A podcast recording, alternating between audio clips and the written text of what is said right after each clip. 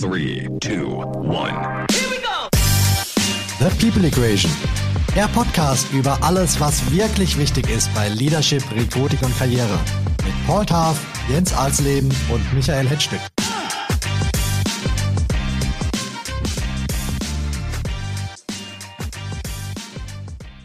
Das war unser kurzes, knackiges Jingle und damit sage ich Hallo und herzlich willkommen zur zweiten Folge unseres Karriere- und Leadership-Podcasts The People Equation.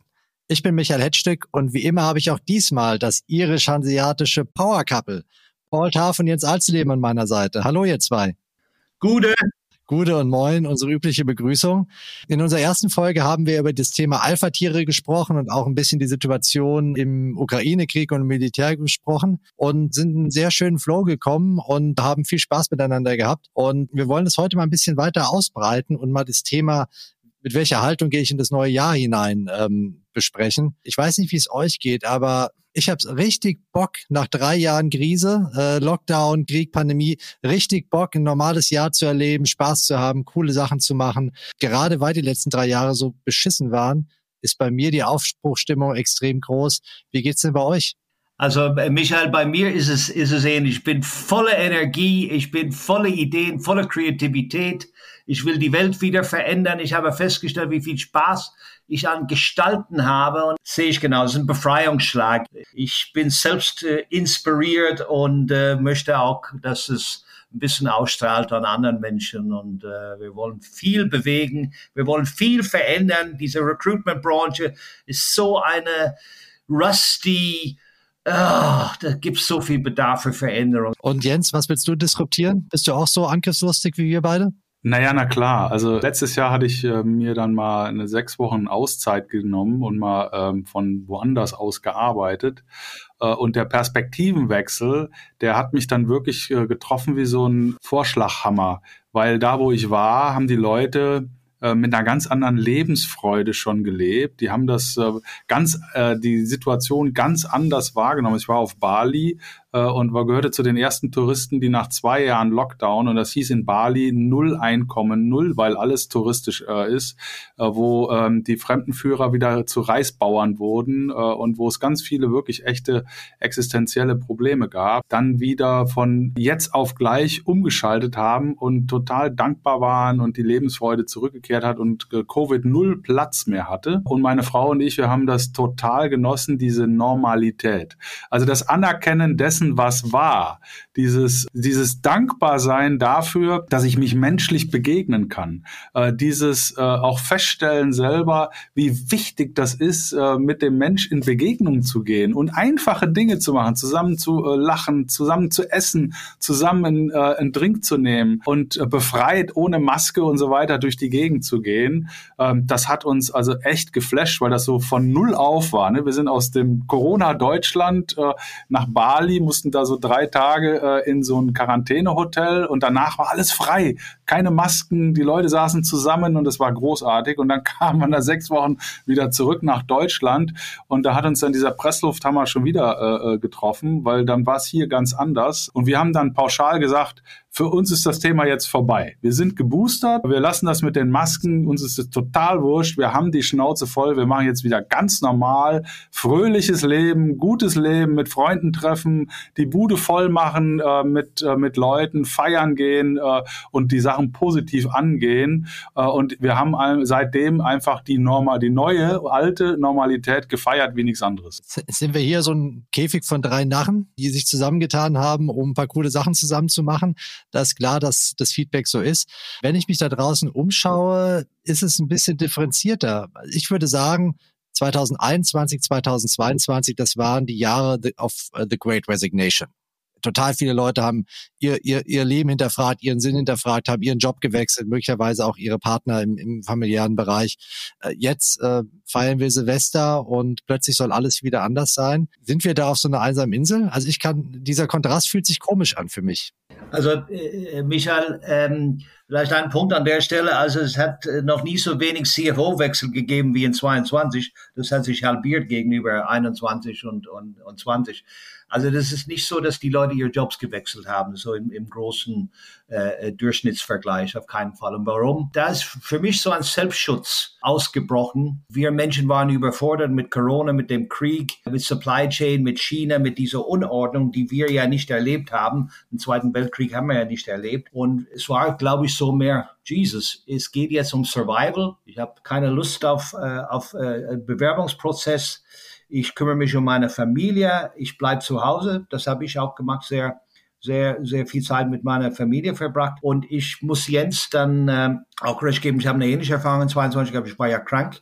Ihr wisst, das wisst ihr, Long Covid und das war überhaupt nicht schön. Und jetzt genieße ich das Leben, weil ich die Erfahrung gemacht habe, wie beschissen es ist, krank zu sein. Ich glaube, ich werde das bis zum Rest meines Lebens schätzen, weil ich war so verzweifelt. Ich wusste nicht, was mit mir los ist. Long Covid, Elektrolyten durcheinander, bla, bla, bla. Ganz schrecklich. Aber ich finde, das ist erkennbar, dass die Menschen positiv sind. Ich bin voller Freude, äh, dankbar für was wir haben. Uns geht's gut.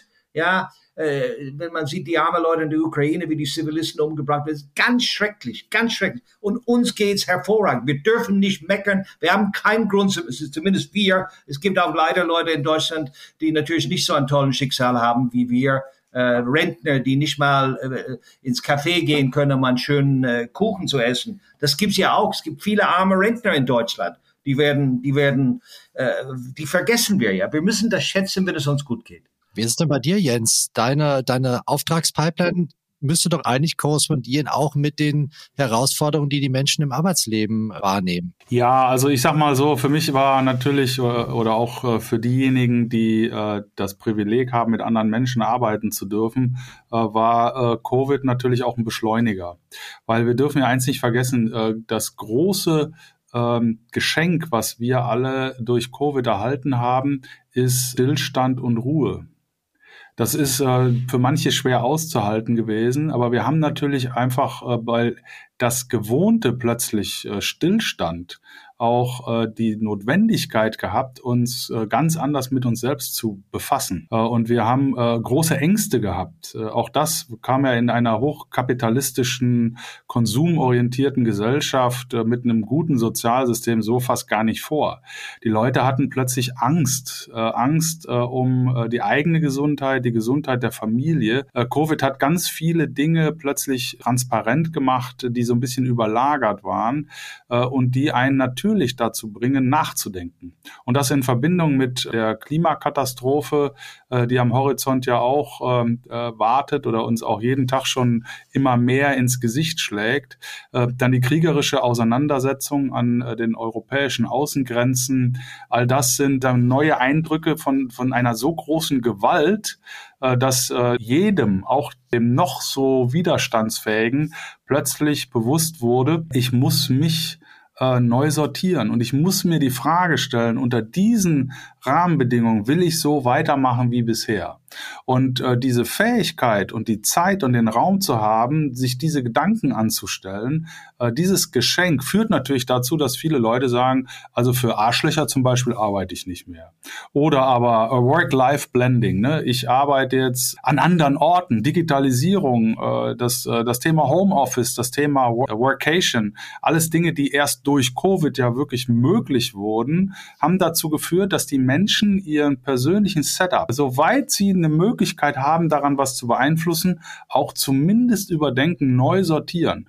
Dann Freundschaften, äh, die sich neu sortiert haben, weil du plötzlich deine Freunde und Bekannte unter einem anderen Licht wahrgenommen hast. Äh, Be Beziehungen, die aufgebrochen sind, neue, die entstanden sind. Da ist so viel an neuem, kreativem, zerstörerischen, was das Soziale und Gesellschaftliche angeht, passiert die letzten zwei Jahre, dass wir jetzt dadurch die einmalige Chance hatten, wirklich bestimmte Dinge neu aufzusetzen. Und eins dieser neuen Dinge ist dieses klare, starke Bewusstsein dafür, wie wichtig Menschsein ist und wie wichtig die Begegnung ist und wie wichtig das eigene Leben ist und wie wichtig es ist, äh, im Sinne von Wellbeing auch positive Emotionen im Leben zu etablieren, wie wichtig es ist, äh, Beziehungen zu pflegen, etc. Aber Jens, genau das äh, ist ja aber auch negativ disruptiert worden. Also das Thema Kreativität und Zusammensein ist im Berufskontext zumindest durch die Isolation, durch den Weg ins Homeoffice in sehr, sehr vielen Teams verloren gegangen. Dass man nicht mehr beisammen ist, dass man auch nicht mehr diesen Teamzusammenhalt spürt, dass auch die Kreativität verloren geht, weil man nur noch im Prinzip Excel-Listen und, und Teams-Calls nacheinander abarbeitet. Das ist doch eine total negative Folge dieser Sachen, mit denen wir diesem Jahr, auch in diesem Jahr noch brutal kämpfen werden, oder? Das waren, das waren die negativen Umstände, die Folgen aus diesen Umständen, darum geht's ja. Es geht darum, dass die Leute heute sagen, also nur Homeoffice ist nichts für mich. Und wenn äh, mir ist das Mingling, das Zusammenkommen mit meinen Kollegen, ist mir einfach total wichtig. Ich, mir ist heute viel bewusster, wie wichtig es ist, dass ich mit meinen, mit meinen Kollegen auch zusammensitze. Und gleichzeitig ist es mir total wichtig, eine größere Flexibilität, einen größeren Freiraum der Entscheidung auch zu behalten, wann ich wo, wie arbeite. Aber dabei bist du eine Ausnahme, würde ich fast sagen. Also ich glaube, viele fühlen sich ganz wohl im Homeoffice, dass sie eines Ding machen können. Nee, das glaube ich nicht. Nee, es hat mich immer wieder überrascht, Es sind viele Leute, die mit dieser virtuellen Kommunikation nicht klarkommen. Auch viele Kandidaten in meinem Business, die, die sagen, äh, ich fühle mich nicht wohl dabei. Und äh, ich meine, Jens, du hast es wieder wunderbar zusammengefasst.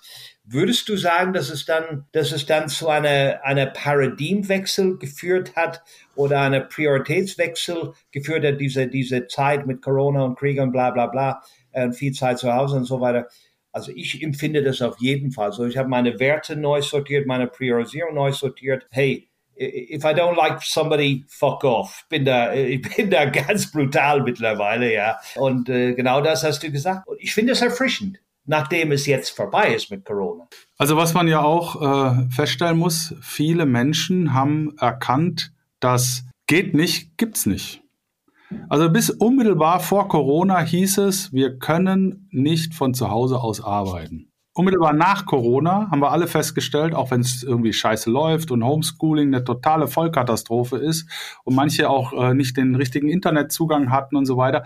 Aber im Trend haben wir alle verstanden, oha, da geht was, wo mir die ganze Zeit gesagt wurde, das geht nicht. Und so war es in, äh, in vielen Punkten, äh, nach, nach dem Motto, äh, auch im Negativen, dass man mich zu Hause einsperrt, ein Lockdown. Das gibt's in Deutschland nicht. Ja doch, das gibt's. Und die, äh, die allgemeine Erkenntnis ist, es ist nicht sicher. Und es ist nichts unmöglich. Und äh, wir müssen aber auch mal in die Generationen zu gucken, wie sehr auch die Jungen gelitten haben.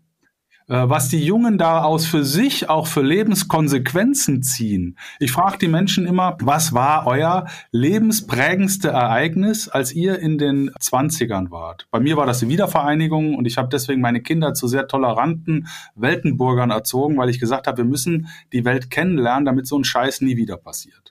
So, und deren lebensprägendste Ereignisse, die jetzt, mein Sohn hat äh, äh, Corona-Abi gemacht, der hat keine Abi-Feier gehabt, äh, der hat sein Work and Travel nicht gemacht, der hat äh, seinen 18. nicht gefeiert, seinen 19. nicht gefeiert, seinen 20. nicht gefeiert, der hat sein Praktikum im Homeoffice absolviert äh, und ist ins Studium gegangen digital. Was für eine Scheiße ist das denn?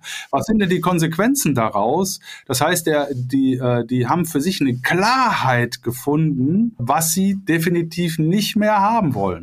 Und die haben für sich eine Unsicherheit dazu gewonnen, die aus der gesamten weltpolitischen und, und Klimadimension und Demografie und so dazu führt, dass sie sagen, verdammte Hacke, nix ist sicher, alles ist unsicher. Und das, was sicher ist, das will ich ganz stark selbst bestimmen und bestimmte Sachen einfach definitiv nicht mehr machen und vor allen Dingen nicht für Leute arbeiten, die voll Arschlöcher sind. Ja, und, und wenn ich hinzufügen darf, äh, äh, lieber Michael, was ich gerne beleuchten würde, ist das Thema, was vielleicht früher nicht so der Fall war. Ich finde, wir haben keine politische Führungskultur mehr, wie wir es gehabt haben. Nicht nur in Deutschland, auch in, in, in UK, äh, Boris Johnson, Liz Truss, okay, jetzt ist es Sunak, der macht es meiner Meinung nach besser. Äh, wir haben, glaube ich, immer Leaders gehabt, wo wir hochgeguckt haben, ob es äh, John F. Kennedy war äh, oder, oder in Deutschland, ich war zum Beispiel Helmut Kohl, habe ich als Leader immer wahrgenommen, viele sehen das nicht so. Oder in England Maggie Thatcher, okay, kontrovers, aber es waren zumindest Leaders, äh, wo du gedacht hast, okay, die wissen, was sie tun. Und ich glaube, das hat dazu geführt, dass viele Leute noch verzweifelter waren in dieser Corona-Zeit das ist heavy. Ich bin so froh und wirklich erleichtert, dass Corona, hoffe ich zumindest, sieht so aus, äh, vorbei ist. Das ist eine ganz andere Lebensqualität jetzt. Wie können wir dann diese besondere Zeit formen in unserem Umfeld, in unserem Arbeitsumfeld, dass wir die positiven Dynamiken und Veränderungen mitnehmen und diese, diese Entfremdung, diese Vereinzelung vielleicht auch, diese Verunsicherung entschärfen, dass das Teams, in denen ich arbeite oder die ich vielleicht führe, dass die wirklich wieder zusammenkommen und, und, und einen guten Spirit entwickeln. Also ich glaube, was äh, wir alle verstanden haben, ist, äh, dass äh, Krise sehr individuell wirkt. Wir haben Leute, sind da super resilient durch, äh, die haben äh, das Beste draus gemacht, die haben das Positive da drin gesehen. Äh, und dann gibt es Leute, die sind sehr, sehr stark durch dieses Ohnmachtsgefühl verunsichert, was, was Paul auch sagte. Und in der Führung, in Teams, muss ich einfach immer wieder im Hinterkopf behalten, dass jeder anders mit der, mit der gegenwärtigen Situation umgeht. Und ähnlich wie das bei der Change-Kurve oder gleich, die, die, die ja gleichzusetzen ist mit der Trauer- oder Schockkurve, Kurve, äh, wo es darum geht, äh, dass ich äh, eine Veränderung überhaupt erstmal positiv umarbeiten muss in meinem Kopf. Da gibt es sechs Phasen äh, und jeder meiner Mitarbeiter sitzt irgendwo auf dieser, auf dieser Kurve, in einer dieser sechs Phasen. Und äh, ich muss als, äh, als Vorgesetzter Zuversicht hier haben. Die, die Idee ist ja platte Team nach zwei Jahren Dauerkrise. Wie vermitteln wir Zuversicht und Aufbruchstimmung? In erster Linie, dass wir annehmen, was ist dass wir verstehen, wo die Leute sitzen und das ernst nehmen äh, und den Menschen auch die Hand reichen zu sagen, egal wo du stehst auf deiner Trauer- oder Schockkurve, das System steht bei dir und wir geben dir die Gewissheit und die Sicherheit, weil der Mensch sucht evolutorisch Sicherheit und Perspektive. Und das System muss hingehen und sagen, egal wie die Umstände sind, du bist bei mir sicher, und wir geben dir eine Perspektive und wir führen dich durch, dein, durch diese Schockkurve durch, denn du kannst leider nicht abkürzen. Es müssen alle diese sechs Phasen durchlaufen, aber man kann das beschleunigen. Und äh, das ist der erste Punkt, dass jeder sich aufgehoben fühlt. Der zweite Punkt ist, dass ich dem Rechnung trage, dass der Mensch ein Resonanztier ist. Der Mensch kann ohne den anderen Menschen nicht existieren. Es gab, gab leider Gottes äh, gerade unter Ceausescu in Rumänien tragische Beispiele, wo äh, Kinder in Waisenhäusern abgelegt wurden. Man hat sich nicht mit ihnen äh, unterhalten und die Kinder sind leider verstorben. Äh, und man weiß eben, wer mit Kleinstkindern nicht spricht, nicht kommuniziert, nicht in Resonanz geht, da, das führt dazu, dass die Kinder sich nicht entwickeln können. Aber so ist es auch bei uns grundsätzlich. Wenn wir nicht in Resonanz gehen können, dann können wir äh, nicht existieren. So, und das muss ich eben auch aufnehmen als Arbeitgeber, einen Resonanzraum schaffen, äh, wo die Menschen wieder äh, miteinander äh, in Kontakt treten können. Und das kriege ich eben, das haben wir auch verstanden, 2D nur partiell hin. Ich muss äh, also mein, mal die äh, Art und Weise der Begegnung im Arbeitskontext muss ich anpassen auf die individuellen Zustände meiner Leute. Und das Ganze dann auch noch ver äh, verknüpfen mit einer unternehmerischen Vision, damit die Menschen ihren Nordstern haben. Also das Thema Purpose, äh, weil das viel stärker hinterfragt wurde als jemals. Was ist mein, äh, was ist mein äh, Impact? Was ist mein Wertebeitrag? Was ist für mich sinnstiftend? Das muss ich bedienen als, als Unternehmung, damit die Leute auch mitziehen. Und dieser Dreiklang, akzeptieren, was ist, die Menschen da abholen, wo sie sind, auch mit ihren Stärken, mit ihren Fähigkeiten, mit ihren Charaktereigenschaften und dann einen starken äh, Nordstern setzen, damit die Menschen mit ihrer persönlichen Vision da anhaften können. Äh, dadurch erzeige ich das, was ich äh, den positiven Energieleitstrahl nenne, wo die Leute dann draufgehen und dann mit einer entsprechenden Vorwärtsenergie äh, mit all dem Positiven äh, dann nach vorne gehen können. Wie passt denn Zwang dazu, Jens? Ähm, also gerade bei dem Thema Homeoffice gibt es ja viele Unternehmen oder Führungskräfte, die Erfahrungen gemacht haben mit Anreizen wie Cocktailbar oder gemeinsam Zusammensein. Hat man die Leute nicht wieder zurückgebracht, dann werden dann früher oder später Regeln aufgestellt, wie viele Tage in der Woche man im Büro präsent zu sein hat. Das ist ja so nachvollziehbar das ist, natürlich das Gegenteil dessen, was du gerade postuliert hast, äh, auf die einzelnen Situationen einzugehen. Es ist immer kontextabhängig, aber in erster Linie würde ich mal fragen, wofür ist dir das wichtig? Ja, das ist ja die, das ist ja die, die eine der, der kräftigsten Fragestellungen, die es überhaupt gibt. Also immer versuchen, äh, die äh, Interessen hinter den Positionen zu verstehen. Wofür ist dir das wichtig, lieber Unternehmer, dass die Leute alle wieder da sind? Und wofür ist dir das wichtig, lieber Arbeitnehmer, dass du auf keinen Fall jemals wieder zurückgehen willst ins Unternehmen? Ja, also man muss ja, man muss ja die Motive ergründen. Und es, es gibt nicht das Pauschale. Zwang ist immer scheiße. Vor allen Dingen, wenn ich in einer, äh, in einem Umfeld bin, wo die demografischen Verhältnisse so sind, dass die Menschen immer zehn Alternativen haben. Wenn ich jemanden zu etwas zwinge und der hat eine Alternative, ähm, dann ist die Gefahr, dass er weg ist, äh, ist natürlich entsprechend hoch. Hat er keine Alternative, kann ich ihn zwingen. So war es früher. Babyboomer, da gab es äh, so viele von uns und konnte man, uns konnte man zu Sachen zwingen äh, und wir haben es mitgemacht, weil wir wussten, äh, der nächste steht bereit. Heute ist die Frage, wen kann ich denn, warum, wozu denn tatsächlich noch zwingen? Ja, was soll das? Man kann natürlich sagen, das hat auch für, zu Loyalität geführt. Also diese Art, man kann nicht einfach ausbüchsen, man kann nicht einfach zum nächsten Job oder zum nächsten Partner rüberspringen. Das hat natürlich auch dazu eine Resilienz geführt und auch, dass man zusammen mal schwere Zeiten durchgestanden hat. Ich finde jetzt, man muss unterscheiden zwischen den Generationen, zum Beispiel Homeoffice, Michael. Wenn ich mit meinen jüngeren Mitarbeitern rede, dann, dann wollen sie, wollen sie ins Büro, nicht Fulltime, zwei, drei oder drei, zwei. Es geht mein Sohn genauso oder meine Söhne, ja. Aber die Ältere, äh, wenn ich das sehe, äh, zum Teil bei, bei Interim-Managern, ich muss sagen, das, das regt mich eigentlich ein bisschen auf. Die erste Frage, kann man fünf Tage remote machen?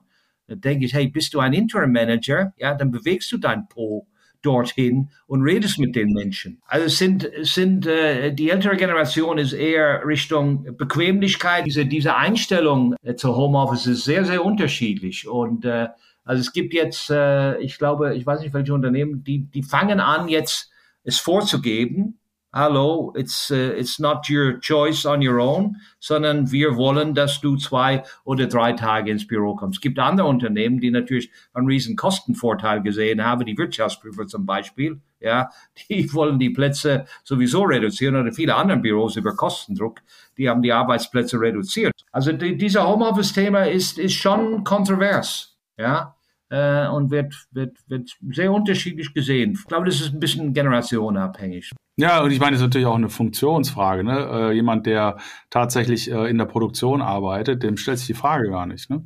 Also wir, wir reden ja hier auch von einer, von einer Funktionsebene der White-Collar-Worker, den, den Kreativarbeitern, äh, den Büroarbeitern, die sich überhaupt nur das Ganze äh, erlauben können sozusagen. Ja. Äh, da muss man halt auch gucken, okay, kontextabhängig, äh, wie ist mein Unternehmen strukturiert, auch mal vielleicht sich die Mühe machen und gucken, okay, wie war denn der Effekt von Homeoffice? Ne? Und ich kann das immer nicht pauschal beurteilen. Es gibt äh, Leute, die sagen, wir haben tatsächlich äh, negativen äh, Impact auf die Kultur. Die Menschen entfremden sich. Nehmen wir zum Beispiel das ganze Thema Onboarding. Neue Mitarbeiter, die nur im Homeoffice sind, äh, die äh, ihre Teammitglieder vielleicht einmal im äh, Halbjahr gesehen haben. Wie soll denn jemand, weil Beziehungen entstehen durch Begegnungen und nicht nur zweidimensional. Man sagt ja auch immer, die Energie im Raum ist irgendwie komisch, die Chemie hat nicht gestimmt. Also wir müssen uns ja riechen und wir müssen uns spüren und wir müssen äh, die Wellen des anderen empfangen, damit wir sicher sind. Äh, und das muss ich einfach mit berücksichtigen. Ja, aber ich muss eben auch sehen, äh, das Positive ist, es gibt eine wahnsinnige Flexibilität und ich kann Arbeiter halten, Mitarbeiter halten, ähm, die diese Flexibilität heute brauchen. Und da gibt es andere, die sagen, äh, mir ist so nach anderen. Wir haben, wir haben 41 Prozent Single-Haushalte in Deutschland. Da gibt es genug Leute, die sagen, ich habe die Schnauze voll, mir, mir fällt die Decke auf den Kopf zu Hause. Ich will jetzt nur noch ins Office gehen. Okay, da muss ich mich systemisch drauf einstellen. Und das ist das, worum es geht. Individuell und situativ, äh, also kontextbezogen entscheiden und die volle Flexibilität anbieten.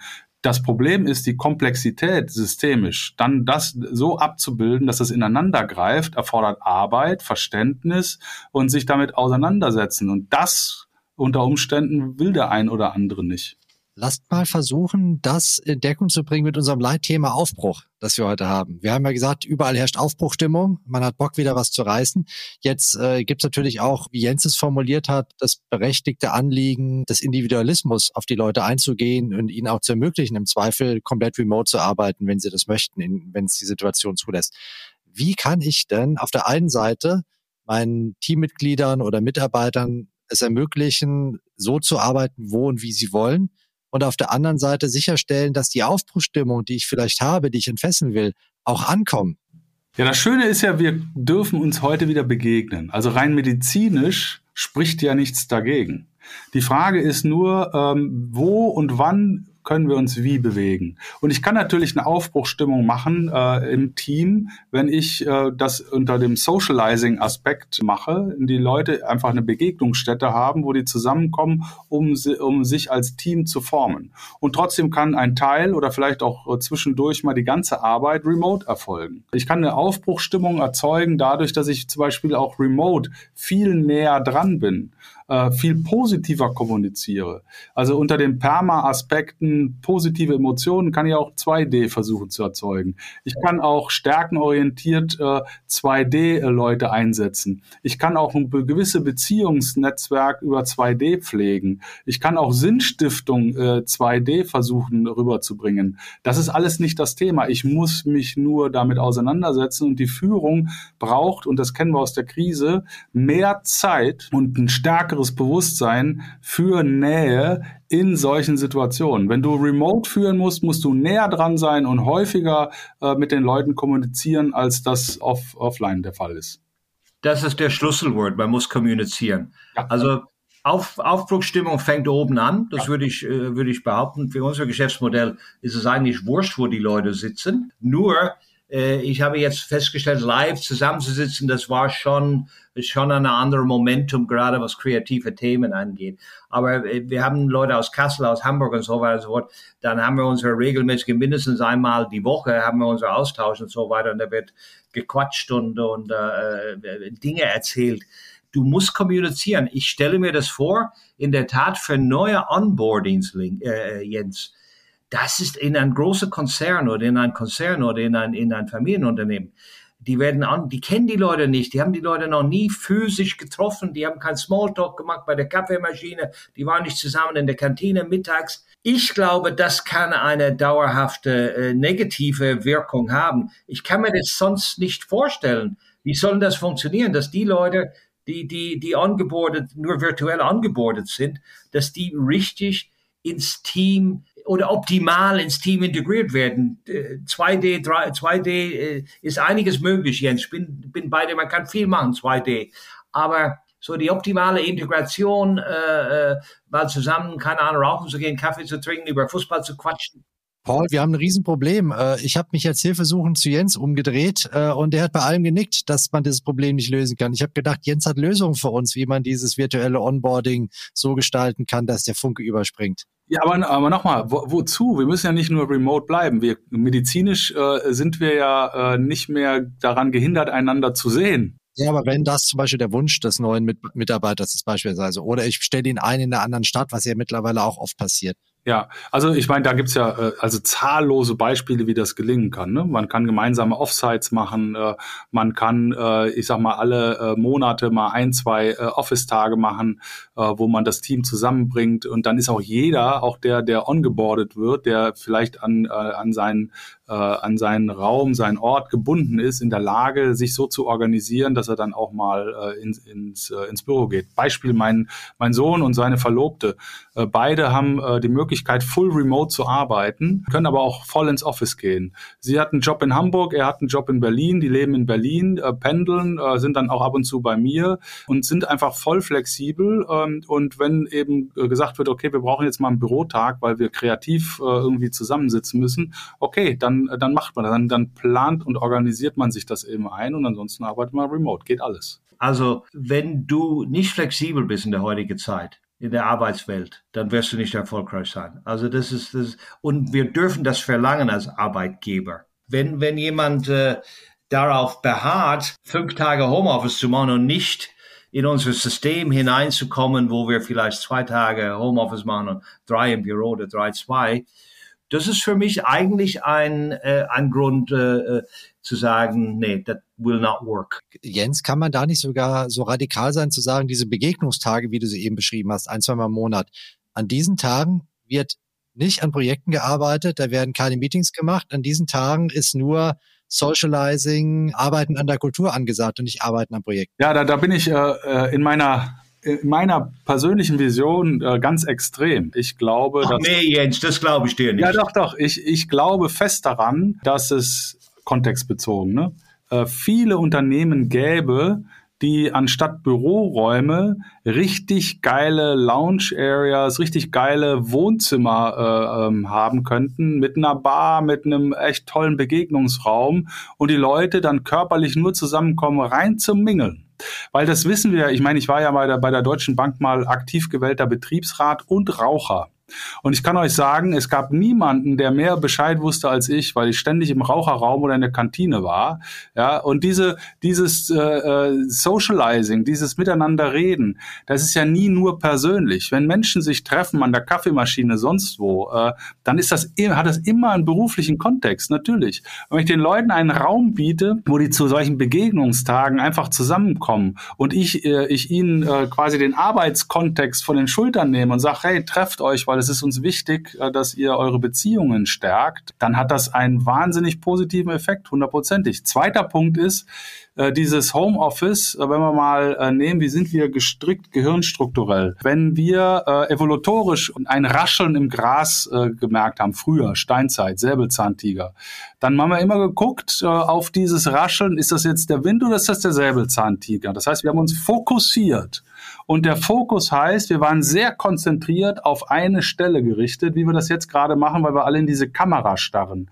Aber was dann passiert ist, äh, diese Fokussierung ermöglicht es uns nicht, wirklich kreativ zu sein. Weil dafür muss ich den, den Blick schweifen lassen, dafür muss ich, äh, äh dafür muss ich einen freien Raum haben. Das heißt, Kreativität, wenn es darum geht, äh, muss ich einen anderen Raum bieten, als wenn ich fokussiert arbeite. Und das, und da einen Raum zu bieten, so einen Denkraum zu bieten, der sich gut anfühlt, der den Leuten Spaß macht, ähm, das ist aus meiner Sicht hochproduktiv. Also Jens, sowas von Zustimmung. Und ich bin fest davon überzeugt, es gibt eine wahnsinnige hohe Portion von Mitarbeitern in, in Deutschland, äh, nicht nur in Deutschland, die unglücklich sind im Job. Ja, und, und zwar die kommen mit dieser viel schnellere Zeit, Internet, die geistige Erfindung, das es meiner Meinung nach in meiner Lebenszeit gegeben hat, ja, diese, diese einfach mal äh, digitalisierte Prozess. Es geht ja alles viel, viel, viel schneller als vorher. Ja, das heißt, wir sind jetzt von Ellbogenenergie haben wir gewechselt zu Gehirnenergie. Und viele Leute, äh, Michael, kommen mit dieser mit dieser Schnelligkeit nicht klar. Das heißt, die sind ständig in Improvisierungsmodus und, und haben gar keine Zeit, kreativ zu sein. Ich liebe es, improvisieren zu müssen. Ich glaube, der Jens auch. Aber viele Menschen mögen das überhaupt nicht, gerade in unserer deutschen Kultur. Jens, das könnt ihr jetzt nicht sehen. Jens zieht gerade eine 3D-Brille auf, Oculus oder was das ist. Ja, genau, genau. Ich frage mich gerade, Warum zum Teufel machst du das? Weil wir anders denken müssen, wie wir zusammenarbeiten. Ja, weil wir äh, das traditionelle Arbeiten in Frage stellen müssen. Und wenn ihr mal mit so einem Ding gearbeitet habt und ich habe äh, und ich mache damit auch Coachings, wo ich mich mit den Coaches im virtuellen Raum treffe und ich kann da im virtuellen Raum mit Whiteboards arbeiten, mich im Raum bewegen, große Präsentationen gemeinsam zu zwölf äh, an die Wand schmeißen, wo ich nicht das Gefühl habe, äh, immer nur in eine Kameralinse starren zu können, sondern wo ich mich frei bewegen kann im Raum und den, die Gedanken schweifen lassen kann, dann kann ich nämlich auch die virtuelle Welt mit der physischen Welt ganz anders verbinden. Und da gibt's ganz viele Dinge, die man auch mal, äh, ich sag mal, erfahren muss und gucken muss, wie ist das im Kontext bezogen für meine Leute, wie wirkt das denn? Und da draußen gibt's viel mehr an Möglichkeiten, als man äh, traditionellerweise im Kopf hat. Und deswegen habe ich die Oculus aufgesetzt, ja, um euch mal zu zeigen, was da geht. Also letzte These von mir, ich glaube, Michael, wir haben kaum noch Zeit, oder? Genau. Ja, so, letzte These von mir. Flexibilität von unserer Seite, die vielleicht progressivere denkende Menschen sind. Wir müssen auch respektieren die Komfortzone von, von Menschen, die das, was du jetzt gezeigt hast, die sagen, der Typ, der ist, der ist ausgerastet, ja, der, der als Leben aus Hamburg, der ist ein komischer Vogel, ja. Wir müssen die Leute auch ein Zuhause anbieten. Und die können auch traditionell und konservativ bleiben. Ja. Die, die dürfen wir nicht aus unserer Gesellschaft ausschließen, auch nicht aus, aus unserer Arbeitsgesellschaft. Aufbruch 23, vielleicht einigen wir uns auf eine Sache, die wir rausgearbeitet haben, die ich sehr charmant finde, nämlich das Postulat, wenn ich die Leute schon ins Büro hole und so ein Team Day mache, dass ich die Leute dann nicht ins Büro hole, um denselben Scheiß abzuarbeiten, den sie die vier Tage zu Hause machen, sondern dass ich wirklich das Büro zum Kreativraum mache, zum Begegnungsraum und dort alle mitnehme, um auch diesen Funken überzuspringen. Ich glaube, das ist ein sehr cooles Takeaway aus diesem heutigen Podcast. Ich würde die eine irische, in eine irische Kneipe rein äh, und nicht im Büro. Die haben keinen Bock ins Büro zu gehen. Da gibt es doch immer Schlägerei in der irischen Kneipe. Das ist kein Quatsch, Quatsch, Quatsch. Das war vor 50 Jahren so. Headstuck, du bist auch nicht auf den Laufenden, muss ich wieder festhalten. ich war tatsächlich lange nicht mehr im Irish Pub, aber wird Zeit, dass wir das mehr ändern. Vielleicht Kommst auch nicht mehr rein, wenn ich meine Kumpels in Frankfurt Bescheid gebe. wir haben in Frankfurt. haben wir so viel Zeit geschunden und trotzdem kommt ihr nicht darum, äh, dass wir zum Schluss noch ein kleines Spiel spielen, wie immer, in dem ihr Farbe bekennen müsst. Diesmal ist aber ganz einfach, Jungs. Und das Spiel heißt Elevator Pitch. Und diesmal beginnen wir mit Paul. Ein Satz. Warum gibt es Grund, zuversichtlich in die Zukunft zu schauen? Weil die Welt einfach geil ist, wenn man gesund ist. Und Jens? Warum ist es geil, in die Zukunft zu gucken? Positiv. Positiv in die Zukunft zu. Ich habe positive Einstellung, äh, ist bei mir sowieso ganz oben, weil es alternativlos ist. Weil wenn ich auf die Welt gucke äh, und bin Pessimist, tue ich mich ja selber viel schwerer bei den Dingen. Wenn ich als Optimist in die Welt gucke, da sind so viele Dinge möglich. Es hat sich so viel entwickelt, dass es für mich ja auch persönlich, was meine, mein Leben angeht, viel reicher ist, wenn ich ähm, äh, nach, nach vorne schaue und die Opportunitäten sehe. Jetzt haben wir für jeden was dabei. Ein, eine Antwort aus dem Kopf, eine Antwort aus dem Herzen. Und ich muss sagen, äh, ich äh, gehe heute mal mit Paul und schlage mir auf die Seite des Herzens. Wie geil ist es, gesund zu sein? Das kann man, glaube ich, äh, nur mit ganz fetten Ausrufezeichen unterschreiben. Und äh, wir freuen uns natürlich extrem darüber, dass du wieder gesund bist, Paul. Ja. Und können das sehr gut nachvollziehen. Dankeschön. Also Leute, Aufbruch 23, gebt Gas, holt das Beste raus. Es, ist, es gibt nur ein Jahr 23 und inspiriert euer Umfeld und dann werden wir es richtig rocken. Ich wünsche euch alles Gute dabei, Jens und Paul auch. Bis zum nächsten Mal bei unserem Podcast. Schaltet wieder ein und bleibt happy.